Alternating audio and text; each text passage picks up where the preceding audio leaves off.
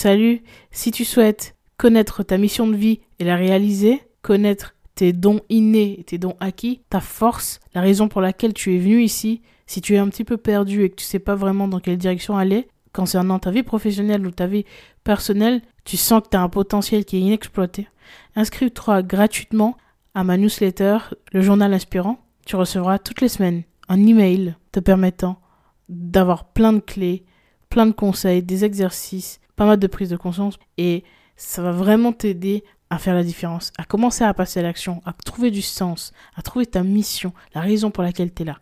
Donc si c'est ton but, si tu as envie euh, de la trouver, cette mission, et d'être sur ton chemin, inscris-toi à cette newsletter. Le lien est dans la description. On se retrouve euh, de l'autre côté peut-être. Et je te souhaite un très très très bon épisode.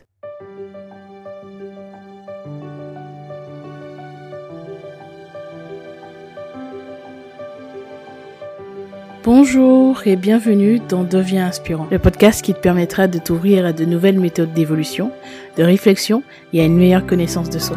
On abordera des sujets autour du développement personnel, de la psychologie et de la spiritualité. Je suis Gélissa Cerveau, je serai ton cobaye.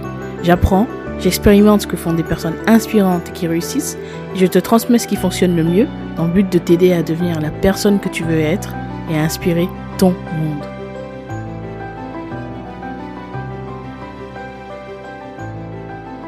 Bienvenue dans ce nouvel épisode. Alors aujourd'hui, je reçois Jonathan Robert qui était infirmier libéral et qui aujourd'hui est investisseur en immobilier. Il va nous parler de son expérience en tant qu'investisseur, en tant qu'entrepreneur également. Comment est-ce qu'il a fait pour aujourd'hui euh, être propriétaire de plusieurs biens immobiliers? Comment est-ce qu'il est passé d'infirmier libéral à investisseur? Par quelles étapes il est passé? Comment est-ce que toi aussi tu peux faire à ton tour pour devenir investisseur. Alors j'ai fait cet épisode en deux parties parce qu'il est très long. Donc aujourd'hui ce sera la première partie. Puis par la suite il y aura la deuxième partie où on entrera un peu plus dans le vif du sujet euh, concernant les investissements immobiliers. Donc c'est vraiment très enrichissant. Écoute jusqu'au bout. Puis j'ai plus qu'à te souhaiter un très bel épisode. Alors euh, du coup pour me présenter, ben, moi c'est Jonathan.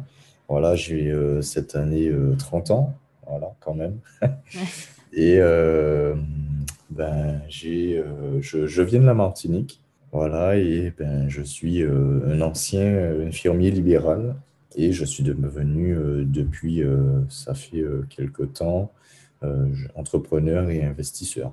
Voilà. D'accord. Et ça fait très peu de temps que j'ai quitté mon, mon, boulot, voilà, avec le, le, potentiel risque de, me, de n'avoir aucun revenu. Mais au final, je suis euh, malgré tout euh, très content de, voilà, de, pouvoir euh, profiter un peu, de, faire ce que je, je, souhaite voilà, de, de mes journées. D'accord. Ok. Est-ce vraiment que... cet aspect-là. Ok, ça marche. Est-ce que tu peux nous en dire plus sur ce que tu fais en tant qu'entrepreneur? C'est quoi ton activité aujourd'hui? Alors aujourd'hui, je suis co-gérant de, de deux CELAS ce sont des sociétés en fait euh, qui, qui s'occupent. Euh, euh, c'est comme en fait des infirmiers libéraux. En fait, on est, moi, je, j'aide à l'organisation de, des salariés. Je suis l'un des possesseurs de, des parts de la société. D'accord. Est-ce que tu peux nous en dire plus sur cette activité-là? Comment est-ce que tu as pris la décision de monter cette, cette entreprise? Alors, euh, ben en fait, euh, à la base même, c'est euh, un ami à moi, enfin le mari du, de ma cousine, qui m'a proposé le, business, on va dire.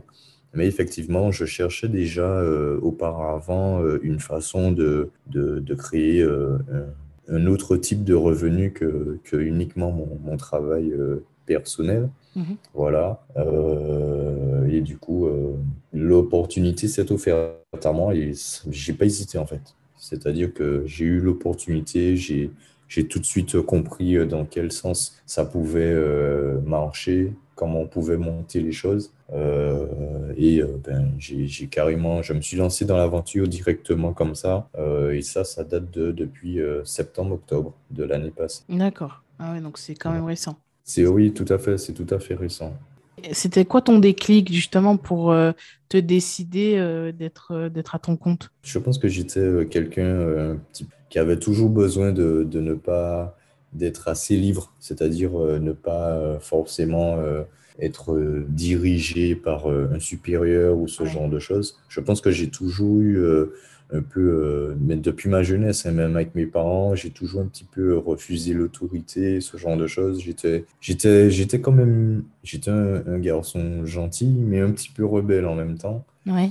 Euh, j'ai, j'ai toujours eu euh, dans ma jeunesse, c'est-à-dire après mon bac, un problème à, à, trouver ma voie en fait. Je me disais toujours, mais en fait, ouais, c'est bien, mais Qu'est-ce qu'on me demande en gros? Si je veux gagner beaucoup d'argent, il faut que je fasse beaucoup d'années d'études. C'était toujours ce, ces mêmes genres de, choses-là que j'entendais. Et euh, en fait, j'avais vraiment du mal à trouver ma voie parce que c'est clair que je pense que tout jeune, toute personne a envie d'avoir une vie euh, quand même agréable, d'avoir une bonne vie.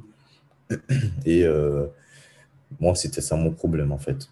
Je voulais gagner bien sans faire grand-chose je suis un vrai fainéant, en fait. je suis un, vrai, on pourrait dire un vrai faux fainéant, je ne sais pas exactement. Euh, et du coup, euh, j'ai eu, en fait, euh, j'ai passé des, années sabbatiques hein, en, réalité. J'ai redoublé ma, ma, terminale. Au deuxième passage au bac, j'ai eu pile poil la moyenne pour réussir au bac, par exemple, même la deuxième fois. Enfin voilà, j'étais pas spécialement un élève studieux non plus. Après le, bac, je, ne savais toujours pas quoi faire. J'ai eu, beau faire euh, des, des, années sabbatiques, mais j'étais bloqué en fait. Et au final, j'ai fini par euh, faire un, petit stage avec euh, ma, ma tante qui était infirmière libérale en, en Martinique. Et en fait, c'est là que ben, j'ai quand même découvert que le plaisir quand même d'être à son compte, c'est-à-dire que ben, elle allait bien sûr chez les patients, les patients comptaient beaucoup sur elle, sur ses soins qu'elle mhm. prodiguait, mais en même temps, elle avait quand même euh, une qualité de vie qui était, euh, on va dire, très très agréable et qui me... Et moi, je me voyais quand même avoir ce style de vie. Voilà. J'ai fini quand même par me dire, ben, en fait, on n'a quand même rien sans, sans rien faire, en fait. Donc, il faudrait quand même que je fasse, euh, que je, je, serre mes coudes et que je, je mette un peu d'huile de, voilà, et, euh, pour, euh, pour quand même arriver à faire quelque chose. Et depuis ce jour-là que je me suis dit, ok, infirmier libéral, ça peut être bien. C'est-à-dire que ben, je peux, je, je n'ai pas de patron, quoi. Même si je travaille, mais je n'aurai pas de patron. Donc, je me suis lancé dans, dans l'année qui a suivi. Je me suis inscrit en école pour devenir infirmier, tout simplement. Mais ça, c'était quand même un grand, une euh, grosse décision, puisque tu disais que tu disais que tu étais un petit peu paresseux, euh, que tu avais du mal à passer à l'action. Ah, Comment est-ce que tu as fait pour réussir à obtenir ce diplôme? Parce que ça demande quand même pas mal d'efforts. Qu'est-ce qui, c'était quoi la motivation vraiment au fond? En fait, la motivation, c'était l'argent. C'était de, de, de, pouvoir euh, à la fin avoir mon, mon, statut d'infirmier libéral. En fait, je voyais que ça. Je voyais même pas le côté être infirmier, tout simplement, euh, par exemple à l'hôpital ou euh, en maison de retraite, etc. Je ne voyais même pas ça. Moi, je voyais mm. directement euh, la finalité pour moi du, du métier, c'est-à-dire infirmier libéral. Moi, j'étais vraiment dans cette optique-là parce que moi, je voulais, j'ai toujours voulu avoir une vie un minimum intéressante en termes de ressources, en termes de... Voilà. Mais au final, j'avoue que la première année où j'ai fait mes études, ben, voilà, j'avais toujours pas compris euh, ce que je faisais là, je pense. Si bien que j'ai redoublé ma première année et euh, ben, j'ai fait au final, au lieu de faire trois ans euh, d'études pour devenir infirmier, j'en ai fait quatre.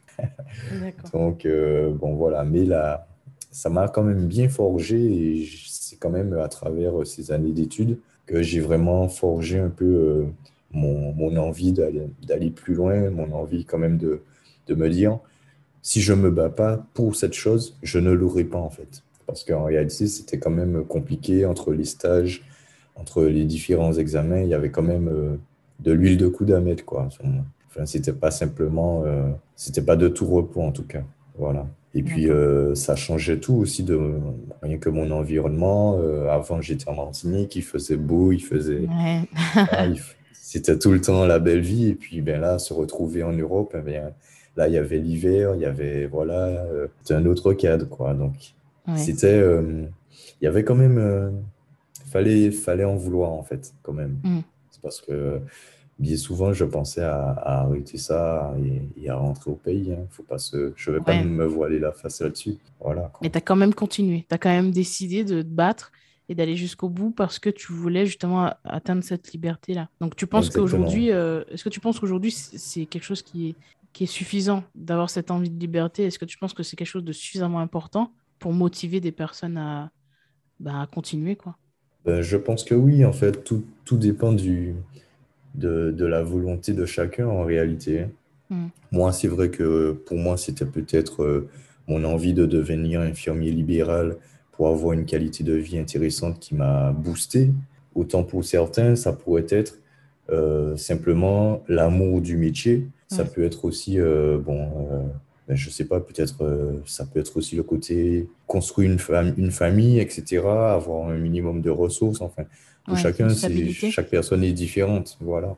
Bon, après, bien sûr, tout ça. Une fois que j'ai atteint cet objectif, j'avoue quand même que j'ai eu, euh, j'ai été, euh, j'ai eu euh, mon premier dégoût, en fait, si on peut dire ça comme ça. C'est-à-dire que une fois que j'ai été infirmier libéral, j'ai fait, j'ai tout de suite vu les différences par rapport à quand j'étais à l'hôpital. Certes, c'était plus agréable d'être en libéral, mais j'ai vu quand même euh, les limites voilà, de ce métier. C'est-à-dire que pour moi, ben, par exemple, euh, un infirmier libéral, c'est limite comme si ses patients sont sa famille en fait. C'est-à-dire que H24, il faut faire les soins auprès des patients. On ne peut pas laisser euh, des personnes âgées ou des, des, personnes qui ont besoin de soins, on ne peut pas se dire ah ben tiens, aujourd'hui, j'ai pas envie d'aller au travail, je vais laisser tel ou tel patient, je ne vais pas passer chez lui et puis bon, ben, tranquille, quoi.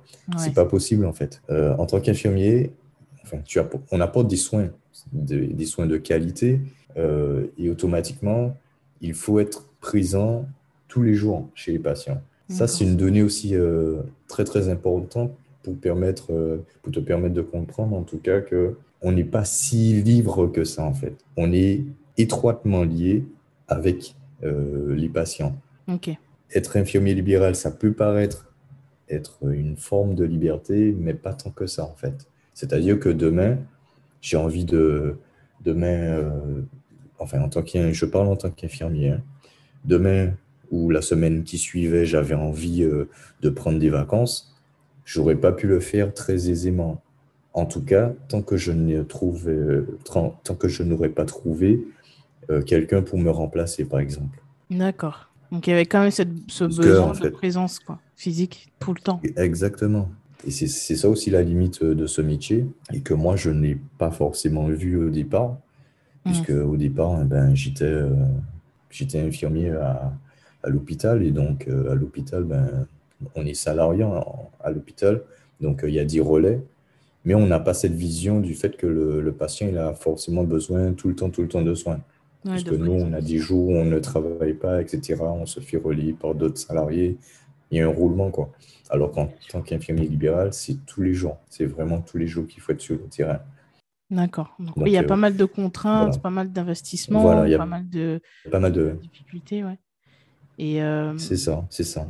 Mais à ce moment-là, est-ce que tu avais mm. déjà l'idée de, de, changer de plan? Est-ce qu'à ce, moment-là, tu t'es dit, euh, bon, peut-être que, peut que je vais essayer de faire autre chose Qu'est-ce qui s'est passé euh, dans ton esprit Pas du tout.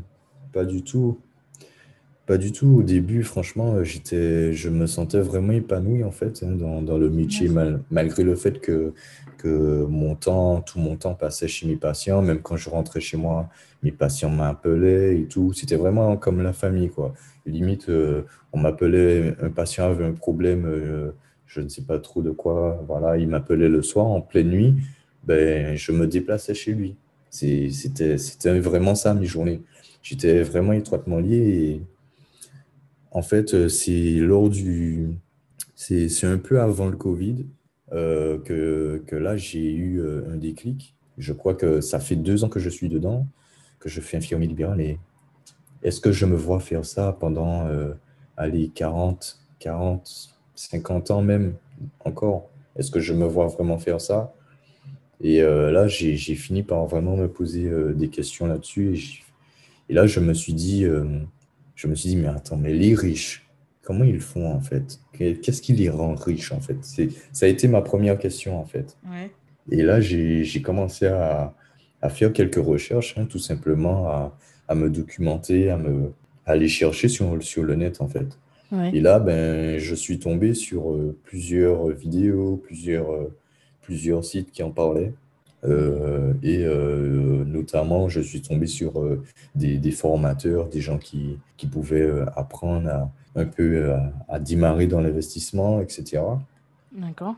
Je m'y suis intéressé, j'ai même, je, je mens pas, hein, je me suis, j'ai même acheté des formations hein, pour, pour, pour tout te dire. Tu t'es formé, donc à ce moment-là, tu avais déjà conscience que c'était important de se former. Ah, mais carrément. Carrément, carrément. Je me suis dit, euh, je ne peux pas me lancer dans un truc, dans un business ou dans, dans un investissement sans connaître. En fait, c'est comme les études. On ne peut pas euh, se dire, je vais faire tel métier et puis euh, rentrer dans le métier sans, sans, avoir été formé. Ça, pour moi, ça me semble logique, en fait. Et donc, j'ai commencé à, à lire énormément sur le, le mindset, etc. Et là, je me suis quand même rendu compte qu'en fait, que j'avais beau être infirmier, être euh, aisé financièrement, mais que en fait, mon mindset, ma façon de penser, ma façon de vivre, ben, ça, ça pouvait tout changer en fait. Et c'est clairement pas de cette façon-là que j'agissais qui allait me rendre plus riche en fait, ou euh, me donner plus de, de, temps de libre pour moi. J'ai compris ça comme ça. Est-ce que tu peux donner un exemple par rapport à ça, euh, par rapport à ton comportement ou ton mindset? Quelque, une, une, chose peut-être que tu as pu changer, qui a peut-être fait la différence?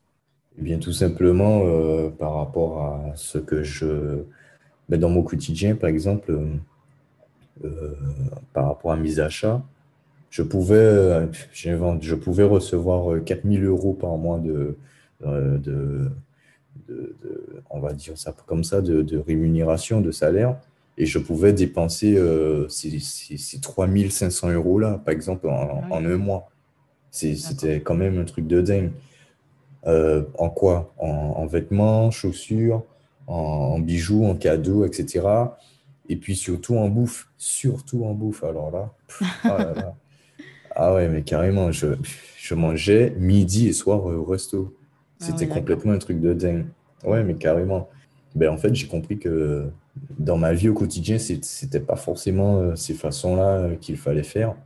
En fait, j'avais une mentalité de, si on peut appeler ça comme ça, c'est pas du tout discriminatoire ce que je vais dire, mais j'avais une mentalité de pauvre, c'est-à-dire que tout ce que je gagnais, en un mois, je le dépensais aussi. Donc mm. au final, comment j'allais faire en fait pour accumuler, accumuler et devenir plus riche? C'était pas possible de fonctionner comme ça en fait. Et j'ai compris qu'en fait, les riches, eh bien, ils séparent leur salaire. C'est-à-dire que sur 100 euros qu'ils reçoivent, en fait, ils, séparent euh, vraiment euh, en, pourcentage ce qu'ils gagnent. Bon, là, tout de suite, j'ai oublié un peu euh, les, les, pourcentages précis dont, que j'avais lus. Mais ils mettent, ils séparent leur, leur salaire environ en trois, globalement. Donc, ils mettent une partie dépenses courantes obligatoires, une autre partie épargne, épargne euh, qu'ils auront besoin, par exemple, si euh, du jour au lendemain, ils ont envie de, de se faire un, petit plaisir ou quelque chose comme ça. Et la dernière partie, ils, ils le mettent en investissement. Et là, ça fait à peu près, ben, ça fait, euh, ils, répartissent en, trois catégories leur, leur, leur, leur, salaire. Quoi. Et en faisant ainsi, ils créent non seulement de la valeur, ils créent de l'épargne pour eux-mêmes, mais cela leur permet d'accroître chaque mois euh, ce, leur, leur, patrimoine en fait. Et quand j'ai compris ça, ben là j'ai compris qu'il fallait que je réagisse euh, de façon euh, différente en fait. Donc voilà, j'ai commencé un peu comme ça, j'ai quand même mis pas mal d'argent aussi sur les formations. Mhm. Bon, il y a certaines sûrement que, qui n'étaient pas forcément bonnes. Je ne suis pas en train de dire que toutes les formations, il faut les prendre, il faut les acheter. Ouais, bien sûr. Parce que je dis non plus, hein, parce que il faut faire le euh, choix. tout et euh. n'importe quoi. Bah justement, comment est-ce que tu, comment est-ce que tu, euh, qu'est-ce que tu ferais pour savoir si une formation vaut le coup ou pas, pour choisir la, bonne formation ben, moi, en fait, je me suis focalisé d'abord quand j'ai acheté ma toute première formation sur ce que, sur le contenu, sur la valeur que lui, euh, je sentais qu'il pouvait m'apporter. C'est vrai que parfois, ils disent de belles paroles, mais mm. je me suis aussi accentué aussi sur les dires des autres aussi. C'est-à-dire que ben, bien souvent, ils ont voilà, la vie des clients. des fois, ils disent, ils, laissent des avis clients ou alors ils, euh, ils ont parfois des groupes, des, des trucs euh, Insta ou bien Facebook, souvent, ouais, plutôt Facebook. Et euh, ben, à, vrai dire, je, je, suis allé parler directement à, à des gens qui étaient là-dedans, dans leur groupe, par exemple, pour leur demander plus concrètement est-ce que ça va en valer le coup ou pas. Mhm. Et bon, ça, ça a été plutôt à partir de la deuxième formation que j'ai achetée, parce que la première, j'avoue, je, me suis lancé simplement parce qu'il vendait du rêve. Ouais. Euh, je, l'avoue, euh, sur ces vidéos euh, YouTube, bon, je ne vais pas citer. Tu t'es laissé tenter. Monsieur Ouais, très clairement. Très clairement. C'était en France, hein, tout ça. Toutes les formations. oui, oui, vraiment en France. C'était en France. Ok, ça marche. Et ouais, franchement, il vendait du rêve avec avec ses voitures de luxe, ça, ça, ça caille au soleil et tout. Non, franchement, je me suis dit, bon, allez, je me lance. J'ai vraiment envie de comprendre comment le système fonctionne. Donc, je me suis lancé comme ça. Bon, j'ai bien dépensé dedans. Bon, au final, j'ai quand même euh, appris, j'ai quand même eu des bases. Je ne vais pas dire le contraire. Mais euh, voilà. Très, très concrètement, j'ai beaucoup hésité hein, parce que c'était quand même une, certaine somme. Hein. Et pour moi, euh, même mettre autant, je me disais, euh, il y a intérêt vraiment à ce que la formation en, vale le coup. Mm. Mais au final, euh, j'ai quand même, c'est quand même grâce à cette formation que j'ai pu vraiment me lancer et aller plus loin en fait. Tu as quand même fait le choix d'investir. Voilà. Donc ça, c'est quand même, c'est quand même important de souligner. Tu as fait le choix d'investir sur toi parce que tu pensais que, que effectivement, tu avais besoin d'être formé, tu avais besoin d'en savoir plus. Tu ne pouvais pas partir comme ça sans connaissance, sans, euh, sans aide. Tu as compris, je pense qu'il y avait des personnes qui avaient peut-être plus de connaissances que toi sur ce sujet-là, qui étaient experts, et que ça, ça irait forcément plus vite. Alors bon, comme tu l'as dit, parfois, les formations ne sont pas forcément à la hauteur, mais c'est quand même intéressant de, de faire cette démarche-là. Ça fait la différence. Et aujourd'hui, donc après avoir fait cette formation-là, c'était quoi la formation du coup qui, que tu as vraiment appliquée, qui t'a vraiment aidé Enfin, comment est-ce que ça s'est passé? Qu'est-ce qui a fait déjà euh, que tu as eu envie de recommencer hein? Oui, mais en fait, euh, c'est quand même euh, ce qui m'a donné envie de recommencer, c'est le fait d'aller sur le terrain en fait. D'accord. pour m'expliquer plus en détail, une fois que j'ai compris au minimum le BABA de comment ça fonctionnait, euh, par exemple, je parle plutôt euh, pour l'immobilier là, parce qu'en fait, je me suis lancé d'abord en immobilier. Parce que je me suis dit, bon, les, les, enfin, en 2019, en tout cas, les taux étaient très bas, les banques finançaient très facilement, etc. Donc, c'était, on va dire que c'était le feu. C'était l'année euh, de l'immobilier. Voilà, on va dire ça comme ça. Donc, moi, j'en ai profité, en fait. En fait, mes premières visites, euh, mes, premières, euh, mes premières visites terrain, en fait, hein, concrètes, euh, c'est-à-dire aller vraiment dans une ville, ou, enfin, que ce soit sur Bordeaux ou dans une autre ville pour vraiment visiter un bien, c'est vraiment là que j'ai que j'ai pris goût, en fait. Hmm. C'est-à-dire que avant ça, c'était du fictif. Et une fois vraiment devant l'agent immobilier, là, j'ai avec mon petit carnet de notes, euh, comme un petit étudiant et tout, pour prendre tous les petits détails, poser mes petites questions. Là, j'ai vraiment, euh, c'est là que j'ai vraiment commencé à prendre goût et à, à me former aussi différemment. Parce qu'en fait, la formation, c'est une chose, mais être sur le terrain, aller sur le terrain, c'en est une autre, en fait. Il y a des choses qu'on apprend, il y, a, il y a des détails, en fait. Il y a beaucoup plus de détails qu'on apprend sur le terrain que euh, dans la formation. La formation, elle va résumer, elle va te dire les choses globalement, mhm. alors que le terrain, ben, on, en on en apprend euh, complètement plus en réalité. Des termes, euh, euh, des, des, des, termes que même moi, je n'avais jamais entendus. Limite, je, je, je, restais là devant l'agent immobilier. Ah oui, oui, ce terme-là, oui, oui, tranquille, je connais. alors que je ne connaissais pas, hein, tu vois. c'était, c'était, c'est une expérience en fait. C'est, une expérience euh, à vivre et euh, je pense que aller sur le terrain, c'est vraiment euh, aussi se former en fait. Et euh, à force de faire des visites, à force, à force, ben, on finit par rentrer dans le moule et euh, ça devient, on va dire, fluide. Et euh, ben moi, j'en ai, j'ai pris complètement goût à ça, en fait. par exemple, bloquer une matinée ou un après-midi, je vais dans telle ville. Bon, moi, j'habite Bordeaux, par exemple, donc j'aime, j'aime bien sortir aussi, par exemple, aller à, même aller à Agen, aller dans le Lot-et-Garonne aller peut-être même à Poitiers en voiture. C'est vrai que ça fait de la route, mais pour moi, c'est aussi comme une sortie, c'est un moment de détente, c'est un moment euh, que, que j'apprécie énormément, en fait. D'accord. Donc, euh, tout ça m'a donné goût, en fait, à continuer à, à, me former aussi sur d'autres sujets, en fait. Voilà. Le premier, on va dire que la première formation que j'ai faite, c'était vraiment du général. Et par la suite, j'ai voulu vraiment euh, recentrer aussi euh, ce, ce, que je, ce que je recherchais comme information, comme formation. Voilà. D'accord. Donc, euh, ça m'a ça m'a permis de, de continuer d'investir là-dedans. Et, et, puis, on ne va pas se mentir, il y a aussi le fait de, de réussir aussi son premier investissement. Quand mmh. on voit que on arrive à, à, mettre un pas dans, dans, le moule, ben, on, se, on se dit en soi, ben, c'est vrai quand même que la formation, elle m'a bien aidé. Quoi. Voilà. Ok, tu comprends vraiment que c'est un investissement avant, avant, le, avant le gros investissement, mais ça, ça reste un investissement. Donc, c'est pas forcément une dépense, mais plutôt, ouais. Hmm. Et donc, du coup, tu penses que ta, ta réussite dans tes investissements euh, sont aussi liées euh, lié en tout cas à ton mindset, à ton état d'esprit, à ton mode de vie Bien, je pense que ouais, ça fait, en, réalité, ça fait un. Hein. Tout ça, ça fait un. Je, je pense bien.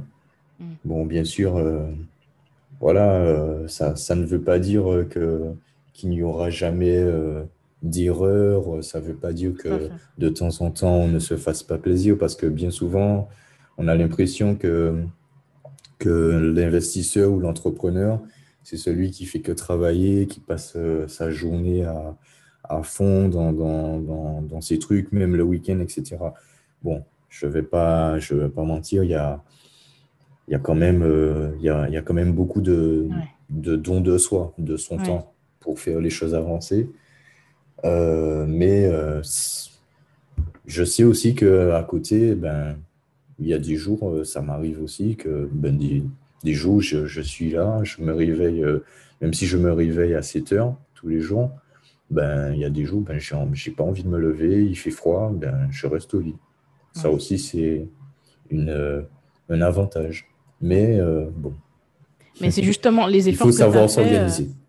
Ouais. Et les efforts que tu as fait justement pour les études, tous les efforts que tu devais faire, et effectivement, comme on a vu, tu as justement rencontré pas mal de challenges bah, t'ont justement amené à avoir les résultats que tu as aujourd'hui. Tu sais que tu as eu euh, justement ces, efforts-là pendant un certain temps, pas mal de répétitions, pas mal d'efforts pour avoir plus de confort aujourd'hui qui te permet, comme tu l'as dit, de dormir plus longtemps ou euh, de faire le choix, je sais pas moi, de, de, partir en week-end ou, autre. Et euh, donc en fait, c'est un peu comme une personne qui ferait par exemple des études pendant plusieurs années et qui déciderait de, de, le faire aussi pour avoir un, bon salaire et une bonne condition de vie. Quoi. Donc, ouais, c'est. Oui, tout à fait. Mais dire, suite à ça, en fait, euh, toutes les visites, qu'est-ce, que, qu'est-ce qui s'est passé concrètement? En fait, en réalité, j'ai, j'ai dû peut-être visiter euh, trois, trois biens. Mhm. Et dès le troisième, j'étais, j'étais tellement chaud bouillant, en fait, que j'étais prêt à signer, à aller plus loin. on, va dire, euh, on va dire ça comme ça. Mais alors que c'était pas forcément euh, le bon d'ailleurs. Quand j'y repense, euh, ouais, quand j'y repense, je me dis que c'était pas forcément le bon et finalement, heureusement que la vente ne s'est pas effectuée. Euh, dans le sens où. un choix émotionnel. ouais, exactement. En fait, il faut. C'est pas toujours évident parce que des fois, quand on commence dans ce genre de choses et qu'on voit, enfin, qu'on est vraiment chaud bouillant, enfin, comme moi je l'étais au tout début, Mhm. Parce que vraiment, j'étais vraiment dans cette mentalité. Après avoir euh, fait la formation, j'étais vraiment dans la mentalité où euh, je peux le faire, Il n'y a rien qui va me freiner. Je peux le faire. J'étais vraiment euh, mais très, très, très, très chaud, on va dire. Donc, euh, je voulais coûte que coûte, avant que l'année ne finisse, acquérir un bien. C'était mon objectif euh, en 2019. D'accord. Voilà. et en fait, j'étais même allé au troisième bien. J'avais trouvé un bâtiment, ouais, c'est un immeuble, hein, pas loin de, pas loin de Poitiers, au nord de Poitiers. J'oublie le nom de cette ville. Et euh, j'étais, euh, ben, j'avais déjà signé euh, le compromis, même pas avec un notaire hein, en plus, directement avec l'agent immobilier, tout ça. Enfin, c'était un peu n'importe quoi, quoi. Je, je, pense que je m'étais vraiment précipité là-dessus. Ouais. Et je ne sais pas ce qui s'est passé, mais la vote n'a, je me souviens plus en tout cas, mais la vote n'a pas eu lieu en fait. Et ça m'a ça m'a, ça, ça a été mon premier échec en fait, en tant que, en tant qu'investisseur en immobilier. C'était mon premier échec où là, je me suis dit, mais qu'est-ce qui s'est passé en fait? Mm. Pourquoi là, pourquoi j'ai pas réussi à, à, acquérir ce bien en fait? Mm. Et j'avoue, euh, pendant euh, la première semaine, euh, la semaine qui a suivi le fait que je n'ai pas pu acquérir ce bien, c'était même pas financier, hein, c'était même pas ça en plus la raison. Euh, je me souviens vraiment plus. Je crois que c'était un problème directement avec le vendeur. Euh, bref, je, je, me souviens plus du, détail. Et euh, la première semaine qui a suivi, j'étais limite en bad en fait. J'étais dans un, dans un mood, wow, j'étais complètement déçu en fait. Je me disais, mais en fait, j'ai perdu tout ça de temps. J'ai pris mon temps, j'ai pris le train, j'ai payé des billets de train, j'ai pris j'étais dégoûté en fait sur le moment. Et puis, euh, je, l'avoue, j'étais dégoûté. Et puis. Euh, mais tu as continué. Je, me suis quand même dit, je me suis dit, mais c'est pas grave. C'est pas le seul bien qu'il y a. Il y a bien d'autres biens. L'année n'est pas finie. 2019 n'est pas fini. Donc là, je, je, me suis dit, bon, allez, j'ai repris en fait confiance en moi. Je me suis dit, je dois coûte que coûte y arriver. Je me suis remis en tête mes, mes, idéaux, en fait, mes objectifs de vie. Euh, c'est souvent ce que je faisais d'ailleurs, c'est-à-dire que j'ai carrément mis en fond d'écran de mon téléphone la voiture que je voulais. Voilà. voilà, j'ai un peu comme un vision board comme ça. Exactement, exactement comme ça. J'étais sûr de systématiquement, dès que j'allume mon téléphone, je sais ce que je veux en fait. Je sais dans quelle direction je vais pour avoir cette voiture. Et euh, en fait, c'est ça qui m'a motivé en fait. Ça, ça m'a énormément motivé. Je me suis dit, je peux pas lâcher comme ça au dernier moment. J'ai mis du temps, j'ai mis de l'argent. Je peux pas euh, baisser les bras et puis euh, tout arrêter comme ça du jour au lendemain. D'autre part, en plus à cette période-là, j'avais, euh, parce qu'en fait, il y a, suite à la formation, j'avais, on m'avait mis dans un groupe euh, Facebook où il y avait d'autres, d'autres, personnes qui, qui, cherchaient à investir aussi comme moi. Mm-hmm.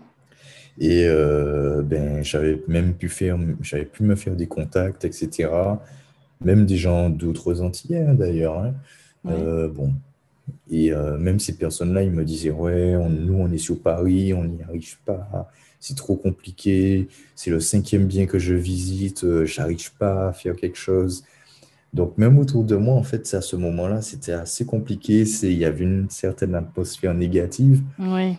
Et malgré ça, je me suis dit non, c'est pas possible. Je peux pas, je peux pas rester là. Euh, il faut que je rebondisse en fait. Et euh, ben, j'ai fini par contacter un autre agent immobilier qui m'a présenté un autre bien. Et euh, le bien était complètement, c'est le bien le plus en, le plus, euh, en ruine que, que j'avais pu visiter en vrai. Ah oui.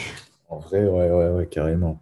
Mais en fait, quand je suis arrivé et j'ai fait le tour du bâtiment, hmm.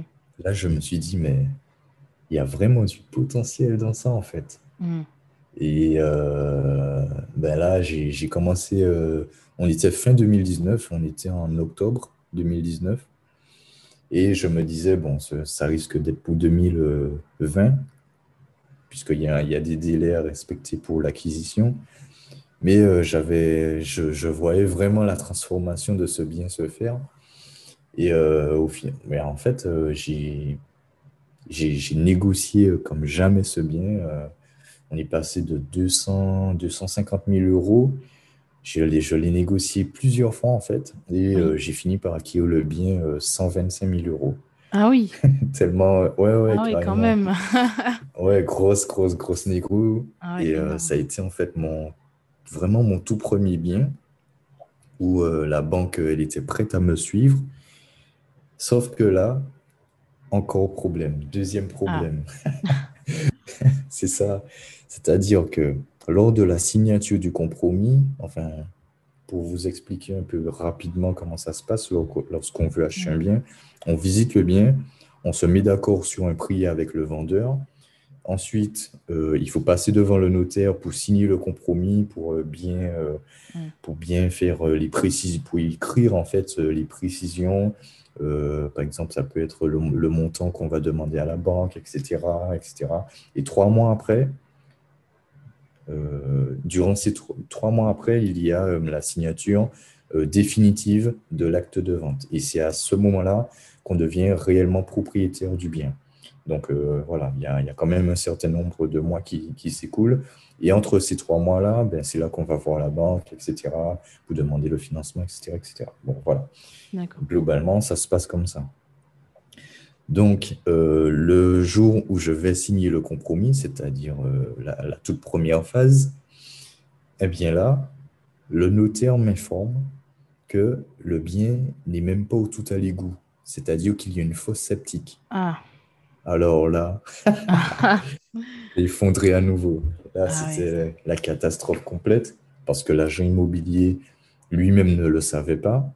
Ah oui. C'était une grosse catastrophe. Franchement, grosse catastrophe. Du coup, ben, sur le moment, j'ai dit, ben non, je ne vais pas signer de compromis alors que le bien n'est pas aux normes, au minimum.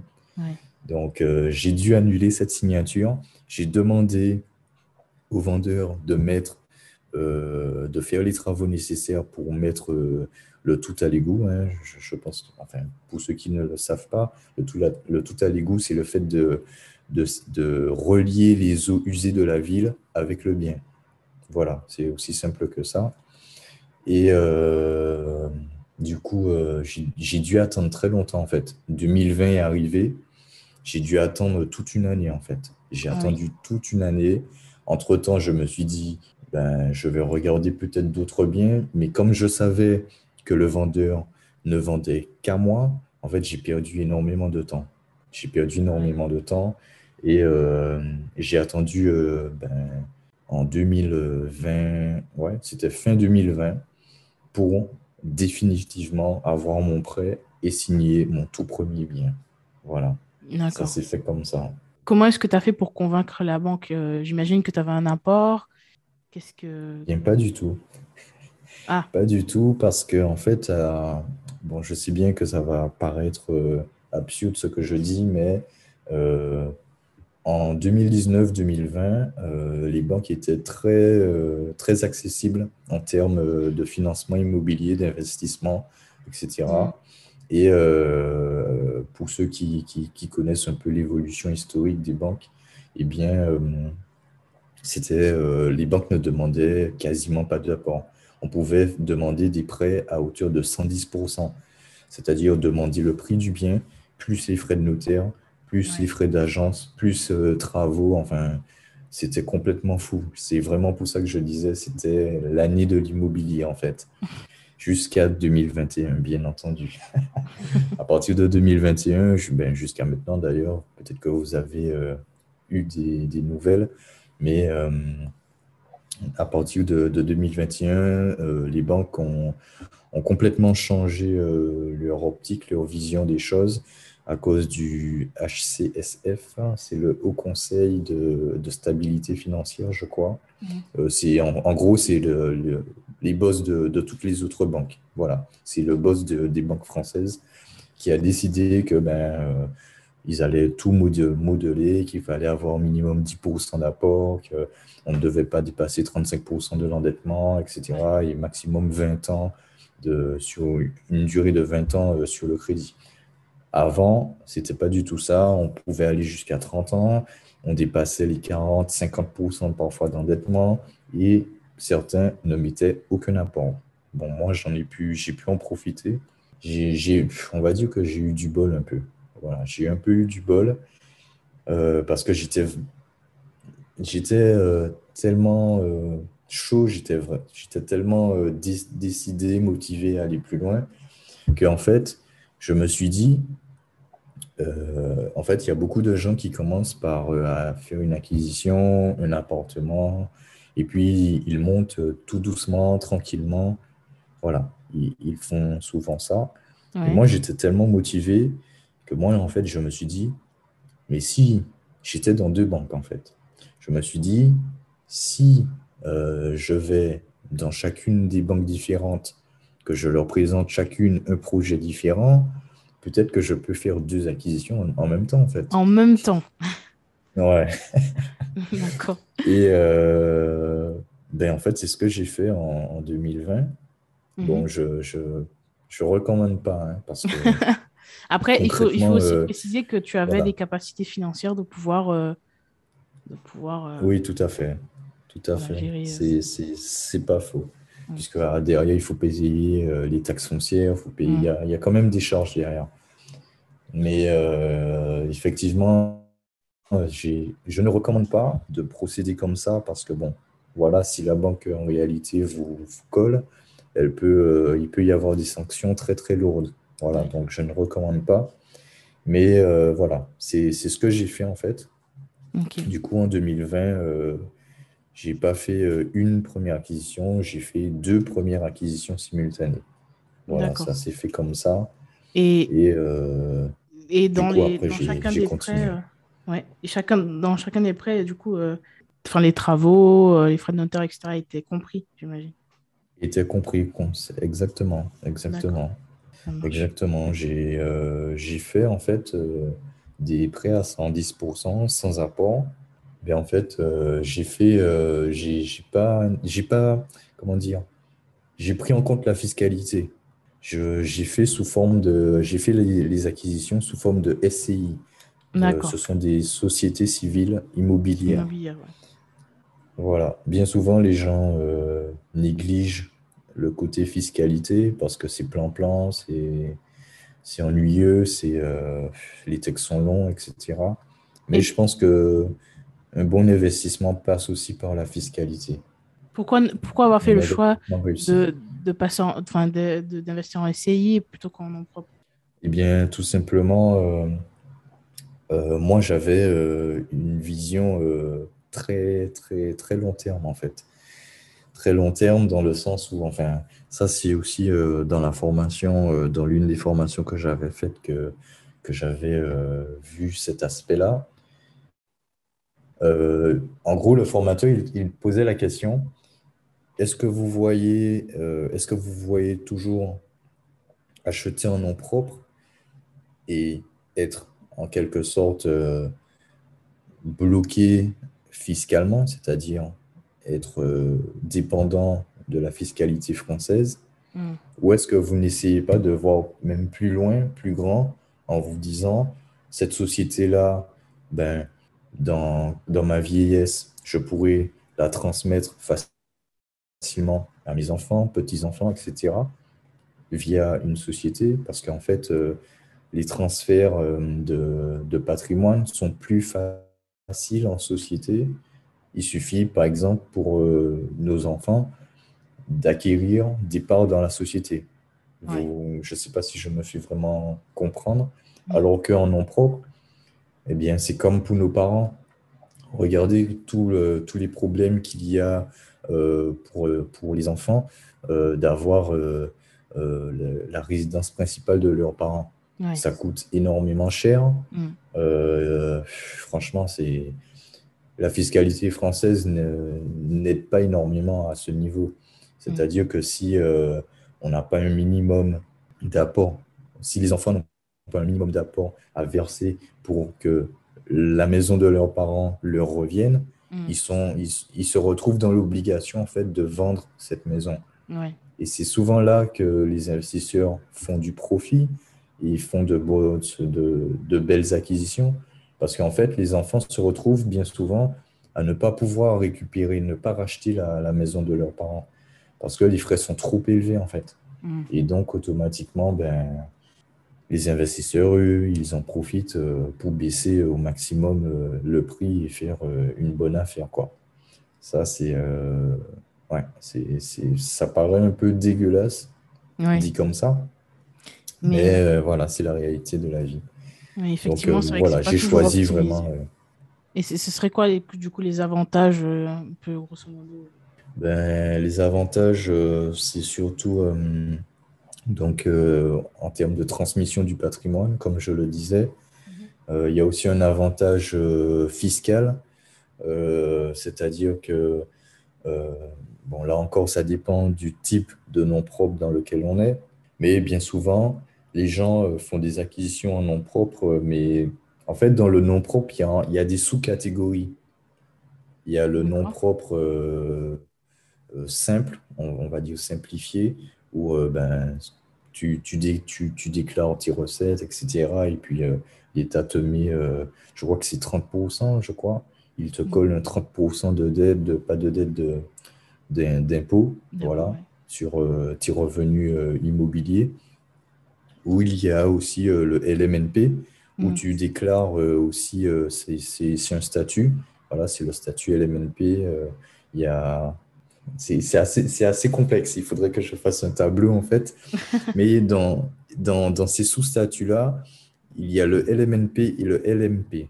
Ce sont des statuts euh, pour permettre de euh, déclarer nos, les dépenses aussi, déclarer les dépenses liées à l'immobilier. C'est-à-dire qu'en immobilier, on peut par exemple acheter un bien et avoir des travaux, par exemple. Hmm. Eh bien, quand on est sous statut LMNP ou LMP, on peut déclarer euh, les travaux réalisés, ce qui en fait euh, devient euh, déductible, ce montant de travaux devient déductible sur nous-mêmes, c'est-à-dire nos propres impôts personnels. Je prends un exemple très simple. disons qu'à l'année, quelqu'un, salarié, il a touché 25 euh, 000 euros d'impôts, 25 000 euros de, salaire, pardon. Mhm. Voilà, 25 000 euros de salaire et qu'il est en statut, euh, allez, je vais dire plutôt LMP. Voilà. Euh, il, va des, il, il, a acheté un bien, je ne sais pas, allez, on va dire 100 000 euros. Voilà. Et il a fait, allez, 20 000 euros de travaux ces 20 000 euros de travaux-là seront décalés, seront séparés en plusieurs années. Euh, je crois que c'est maximum 7 euh, à 10 ans, je ne me souviens plus exactement. Mhm. Mais euh, le comptable va décaler ces 20 000 euros-là sur les 10 ans. Et pendant 10 ans, du coup, si par exemple, on a bien dit qu'il gagnait 25 000 euros de salaire une année, donc, ça lui fait un, total, euh, je, bon, ça dépend de la situation de chacun, mais ça fait euh, un impôt, euh, j'invente. Allez, on va mettre 1600, allez, 2000 euros d'impôt. On dit 2000 euros d'impôt sur toute une année qu'il doit payer. Mais comme il est en LMP et qu'il a dépensé 20 000 euros de travaux, eh bien, ces 20 000 euros-là vont être soustraits des 2000 euros d'impôt qu'il doit payer. C'est un peu comme le, je ne sais pas si vous connaissez le Pinel. Mm. Le Pinel, euh, c'est un peu, bon, ça ressemble, c'est un peu le même principe, c'est-à-dire que l'État euh, déduit euh, de nos impôts notre achat, mais c'est beaucoup plus avantageux que le Pinel parce qu'en fait, ça réduit réellement notre base imposable et ça permet en même temps de, de, de nous apporter du cash flow positif. Quand je, quand je parle de cash flow, je parle vraiment euh, quand on fait loyer reçu moins toutes les recettes, toutes les dépenses, pardon, c'est-à-dire que ce soit taxe foncière, que ce soit euh, électricité, euh, je ne sais pas, charge de copropriété par exemple, etc., eh bien, ça nous donne un résultat final. Et ce résultat final-là, c'est le cash flow. Et en fait, ce cash flow, il est soit positif, soit négatif. Hmm. Quand il est positif, ça veut dire qu'on gagne de l'argent en fait. Quand il est négatif, ça veut dire qu'en fait, on sort de notre poche, c'est-à-dire de notre salaire, du surplus en fait. Je vous prends un exemple simple. imagine que on loue le bien 1000 euros. Donc, on gagne chaque mois 1000 euros de loyer. Sauf que avec toutes les dépenses, on dépense au final par mois 1500 euros. Ça veut dire que de notre poche, on sort chaque mois 500 euros. Et là, c'est pas du tout rentable en fait. Tandis que si au total de nos dépenses, ben, on dépense que 500 euros, eh bien, en réalité, on gagne 500 euros chaque mois. Je ne sais pas si je me fais bien comprendre, mais c'est je pense que c'est assez clair. C'est aussi simple que ça. Euh, réussir un bon investissement immobilier repose uniquement sur ça, en fait. Principalement sur ça, on va dire ça. Qui est sur la rentabilité. cash flow, euh, voilà, c'est ça. Il, faut, il suffit d'avoir un cash flow positif. Quoi. C'est ça l'objectif. Et d'ailleurs, c'est ça qui fera que les banques suivront derrière ou pas. Cette première partie est maintenant terminée. Une deuxième partie sera disponible très bientôt. Alors, si cet épisode t'a plu, n'hésite pas, si tu l'écoutes sur Apple Podcast ou Spotify, à aller le noter et à même mettre 5 étoiles. Et puis voilà, on se retrouve très bientôt euh, pour un nouvel épisode. Devenons inspirants ensemble.